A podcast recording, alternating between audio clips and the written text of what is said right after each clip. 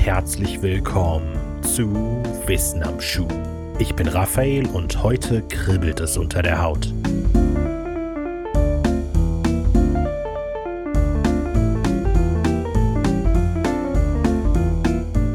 Ein Kribbeln, ein Jucken am Arm. Du kratzt dich. Du willst gerade die Finger wegnehmen, als du etwas spürst. Etwas bewegt sich. Du legst deine flache Hand auf die Stelle. Du fühlst fünf, vielleicht vier, vielleicht sechs winzige Hubbel. Verdutzt nimmst du die Hand weg und betrachtest deinen Arm. Du siehst nichts. Du streifst noch einmal mit der flachen Hand über die Stelle. Du spürst wieder die Hubbel, aber jetzt scheinen sie sich zu bewegen. Panik setzt ein. Das Gefühl von Dutzenden kleinen Nadelstichen wandert über deinen Arm. Nein, nicht über, durch deinen Arm. Etwas bewegt sich in deinem Arm. Entsetzt ziehst du die Hand weg. Du traust dich nicht genauer hinzuschauen, aber du musst. Also schaltest du die Schreibtischlampe an, richtest sie auf deinen Arm. Du kannst kleine schwarze Punkte sehen, du spürst kleine Beinchen da, wo die Punkte sind. Das Licht scheint sie aufgescheucht zu haben. Du spürst, wie sie sich durch deine Haut graben, ganz dicht unter der Oberfläche. Am nächsten Tag wird ein Patient bei der ansässigen Hautärztin vorstellig. Mein Körper ist von Parasiten befallen, sagt der Patient. Am Vortag hätte das Jucken angefangen. Seitdem kratzt und krabbelt es am ganzen Körper.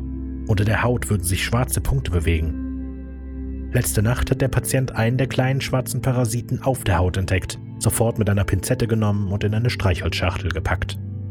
Sowas hört die Ärztin nicht jeden Tag und macht sich an die Untersuchung. Der Patient sieht müde aus. Seine Arme sind wundgekratzt, aber die schwarzen Punkte sind augenscheinlich nicht festzustellen, auch nicht mit einer Lupe obwohl der Patient darauf besteht, die Parasiten immer zu spüren. Die Analyse der mitgebrachten Probe zeigt lediglich einen kleinen Stofffaden. Nach etlichen Tests ist klar, der Patient hat keine Parasiten. Zumindest nicht auf oder in der Haut. Die Parasiten existieren nur im Kopf des Patienten. Er leidet am Dermatozoenwahn, der Wahnvorstellung, von Parasiten befallen zu sein. Die Krankheit wurde 1894 von einem französischen Dermatologen erstmals beschrieben. Die von ihm diagnostizierte Akarophobie fokussierte sich allerdings noch explizit auf den Glauben eines Milbenbefalls. Die in Deutschland immer noch geläufige Bezeichnung Dermatozoen-Wahn, wörtlich übersetzt Haut-Tiere-Wahn, stammt von 1938 und geht auf den schwedischen Psychiater Karl Axel Ekbom zurück. In der englischen Sprache hat sich seit 2009 der Begriff Delusional Infestation, also wahnhafter Befall, durchgesetzt.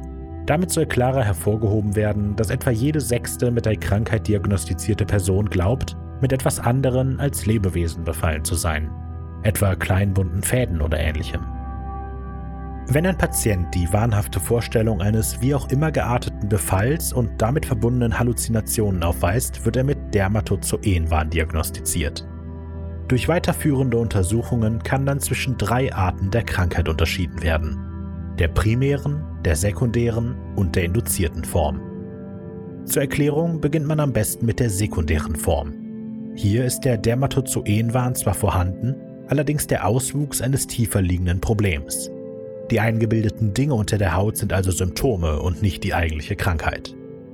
Wenn das tieferlegende Problem gefunden werden kann, klassifiziert man das Leiden in funktionale oder organische sekundäre Form. Funktionalem Dermatozoenwahn liegt eine andere mentale Störung zugrunde, wie etwa Schizophrenie. Demgegenüber wird die organische Form zum Beispiel durch bestimmte Medikamentenunverträglichkeiten, Vitamin B12-Mangel oder auch den Konsum von Drogen wie Kokain und Cannabis verursacht. Bei der primären Erscheinungsform sind die Symptome nicht durch ein tiefer liegendes Problem bedingt, sondern stehen für sich selbst. Deshalb spricht man hierbei vom reinen Dermatozoenwahn. Die induzierte Form schließlich ist die Folge eines sehr spannenden Phänomens der Psychiatrie, dem Folia 2. Damit wird das Phänomen beschrieben, dass eine wahnhafte Person eine ihr nahestehende Person mit ihrem Wahn mehr oder weniger anstecken kann. Auf dem Papier ist die Behandlung aller drei Formen recht klar. Bei sekundären Erkrankungen behandelt man das tatsächliche Problem, bei induziertem Dermatozoenwahn trennt man den Patienten vom ursprünglich Erkrankten und gegen die primäre Form haben sich Behandlungen mit leicht dosierten Antipsychotika als wirkungsvoll erwiesen. Aber hier kommt der Knackpunkt. Ein Wahn beschreibt psychologisch den Glauben an etwas trotz eindeutiger Beweise dagegen. Der Glaube an einen Parasitenbefall bleibt also bestehen, auch wenn klar demonstriert werden kann, dass dem nicht so ist. Und auch die Erklärung, dass es sich um eine psychische Krankheit handelt, die behandelt werden kann, stößt meist wenigstens auf taube Ohren. Im besten Falle sucht sich der Patient daraufhin einen neuen Hautarzt oder kontaktiert einen Insektenforscher. Im schlimmsten Falle versucht er die Parasiten selbst zu entfernen und das kann schnell nicht nur schmerzhaft, sondern auch gefährlich werden. Die Haut solcher Patienten ist meist mit Wunden und Narben übersät. Spuren von Versuchen, den Befall mit den Fingernägeln, Pinzetten oder sogar Messern zu entfernen. Und manchmal greifen sie sogar zu teilweise drastischen Schritten mit Pestiziden oder Desinfektionsmitteln. Der behandelnde Arzt muss also den Balanceakt schaffen, den Patienten gegen eine psychische Störung zu behandeln, die dieser gar nicht glaubt zu haben, ohne ihn anzulügen oder sein Vertrauen zu verlieren. Eine schwierige Aufgabe, die enormes Feingefühl und entsprechender Ausbildung bedarf. Da einer Studie nach mehr als 80 Prozent aller Dermatologen mindestens einmal in ihrer beruflichen Karriere mit einem Dermatozoenwarnpatienten zu tun haben, ist es geboten, jedem Hautarzt das nötige Wissen mitzugeben, die Behandlung durchführen zu können. Gelingt das, sind die Heilungsaussichten gar nicht so schlecht. Der absolute Großteil der Patienten ist nach einem Jahr Behandlung entweder wieder genesen oder auf dem Weg der Besserung. Ohne die Behandlung werden die Symptome im Laufe der Zeit immer schlimmer. 1995 litten in Deutschland im Jahr zeitgleich pro eine Million Menschen wohl etwa 83 Leute an der Krankheit. Dabei sind meist Menschen über 50 am stärksten betroffen und hier wiederum Frauen im Verhältnis von 2 zu 1. Obwohl die Krankheit seit über 100 Jahren bekannt ist, haben Nachforschungen über ihre Ursache bislang kaum etwas zutage gefördert. Durch eine erhöhte Dopaminaktivität scheint sich die Hirnaktivität in den Bereichen zur Körperwahrnehmung sowie zum wahrscheinlichkeitstheoretischen Denken zu reduzieren. Gewöhnliche Dinge am eigenen Körper kommen den Patienten also eher absonderlich vor und zeitgleich halten sie sehr unwahrscheinliche Dinge, wie ein Insektenbefall, für die logischste Erklärung.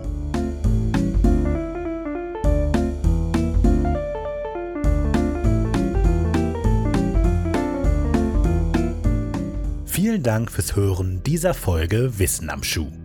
Geschrieben, gesprochen und produziert von Raphael Markreiter. Musik von Simon Markreiter.